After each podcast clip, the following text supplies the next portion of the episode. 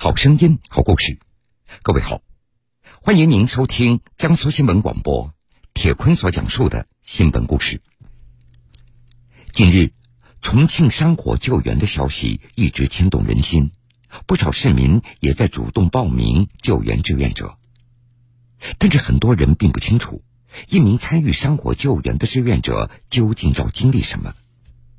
一位三次参与山火救援的重庆十八岁男孩余秋鹏引起了网友的关注，因为他先后三次在涪陵、南川山火现场进行支援，负重几十斤爬山运送物资、切割隔离带、筹集物资等等。大家被他多次参与山火救援的行为而感动，称他为“小英雄、好少年”。不过，他却向记者表示，在救援现场。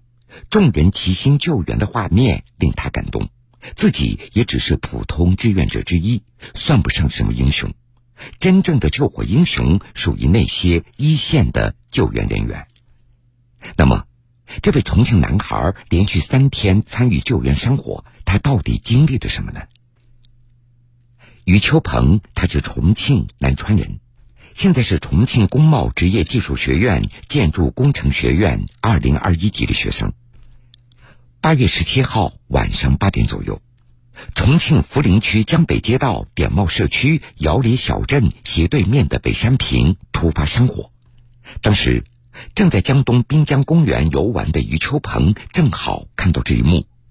很快，消防警报从自己的耳边传了过来，他不自觉的就开始往山火的方向跑了过去。之所以有这样的举动，用他的话解释。当时我也不知道是怎么回事，我就想第一时间赶过去。到达现场以后，余秋鹏被现场的一幕幕深深的感动了。现场都是志愿者，大家都在帮忙，有条不紊。余秋鹏看到一批拿着工具的志愿者正在准备跑上山，他就问自己可不可以加入。看到余秋鹏还是学生模样，有志愿者告诉他。非常危险，不让他去。看到旁边的物资车，于秋鹏也就主动加入了帮忙运送物资的队伍。到了凌晨零点，物资已经基本运送完毕，就近的一处山火也已经被扑灭了。于秋鹏又和另外两个志愿者帮忙去收消防水管。由于对消防水管认识不足，于秋鹏他直接去拿。结果手被烫到了，不过并不严重。坚持收完消防水管，于秋鹏又和其他几位志愿者到另外一处起火点帮忙砍隔离带，直到凌晨两点左右，指挥员通知大家休息，于秋鹏这才停了下来。这个时候，他的衣服已经被汗水给湿透了，身体已经完全虚脱。这个画面也被其他现场的人给记录下来。拍摄者给他递来一支藿香正气液，心疼的对其他人说道：“这个小伙子跟现场所有人都不认识。中途社区工作人员叫人把他给换下来，小伙子却一直坚持在清理第一线，直到最后所有人都撤了下来，他才下来。一下来他就瘫坐在地上，没有吃晚饭。”高温劳累，孩子已经虚脱了。重庆九九五应急救援大队长寿中队的刘队长还记得，在切隔离带的时候，他们发现了于秋鹏。用刘队长的话说，小伙子其实不是涪陵人，不过他义无反顾的跑过来救援。当时衣服全都湿透了，冲得非常猛。当我问他身体还能不能吃得消，他说没事。还可以，还没有顾得上休息。八月十八号晚上，重庆涪陵区江北街道黄旗社区一地又出现了山火。十九号早上，于秋鹏又来到黄旗社区加入了救援队伍。早上九点到达现场以后，他发现当地的地势更加陡峭，要运送物资到山上比较困难。第一次。于秋鹏拿了一件矿泉水和一些藿香正气液，特别不方便，又要抓着树枝来爬坡，又要扛水。下来之后，他就在附近一个农户的家中找到了一个背篓，通过背篓来回运送物资。背篓比较大，可以装两件矿泉水、一件牛奶，还可以装一些药品和面包，算下来也有几十斤重。虽然负重几十斤上山爬坡有些累，不过好在余秋鹏平时喜欢运动，体力还是不错的，要不然他实在撑不下来。第二次运送两件矿泉水、一件牛奶上山，余秋鹏爬了大概半个小时以上。从当天上午的九点到下午两点，余秋鹏一直在爬坡运送物资。就在这个过程中，余秋鹏还遇到了一处小的起火点，近距离直面山火，也不知道是累了还是害怕，余秋鹏当时就哭了出来。他以为自己的命。就会丢在这里。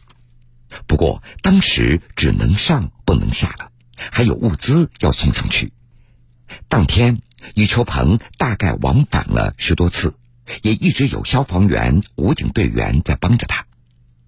直到物资齐备以后，他和其他志愿者才结束了运送。当天下午，在得知南川区南平又出现了山火，急需志愿者。余秋鹏又回到了南川。晚上九点，他到达现场后，发现第一批人员已经上山了。他不敢一个人上去，害怕手机中途没有电。在等待第二批支援队员的过程中，余秋鹏想着能不能做一些事情。他向现场指挥部人员问清楚情况以后，开始在各个微信群里召集物资。很多人积极响应。深夜就有物资送了过来。在这期间，在得知附近有些撤离下来的救援人员还没有吃饭，余秋鹏还和其他志愿者一起去给救援人员送吃的。第二天早上九点，他才回到家里。短短三天，对余秋鹏来说，这是一个特殊而难忘的经历。他说自己在现场的付出其实不算什么，也谈不上什么英雄。一线救援人员和其他志愿者更是让他感动。余秋鹏还记得，在现场很远就能感受到山火那猛烈的炙烤。他看到一位救援人员为了第一时间灭火，就直接冲进了大火里，看得人非常害怕。当这位救援人员出来的时候，其他人就直接往他的身上喷水。余秋鹏看到对方的整个身体都在冒烟。也有消防队员扑火以后就躺在地上直接睡着了，特别让人心疼。当然，还有其他志愿者，那都是放下自己手头的工作加入到救援当中来，大家齐心协力，特别令人感动，也都非常的辛苦。所以，余秋鹏他也表示自己也要做一点事情，不过他也提醒其他志愿者。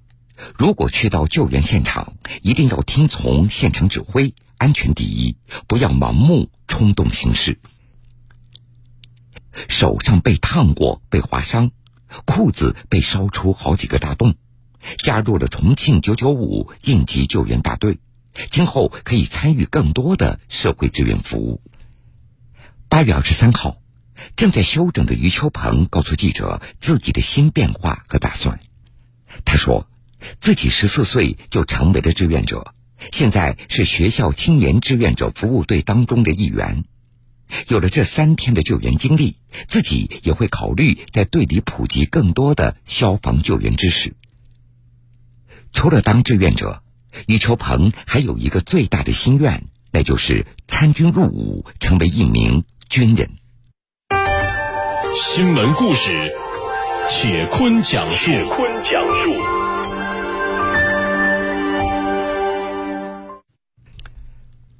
欢迎各位继续来收听新闻故事，我是铁坤。这两天，苏州五十六岁退伍军人徐克彪拿着灭火器冲到火场灭火的视频在网上被热传，广大网友纷纷为他点赞。虽然已经退伍，但是在危机时刻，徐克彪还是挺身而出，用实际行动彰显了军人本色。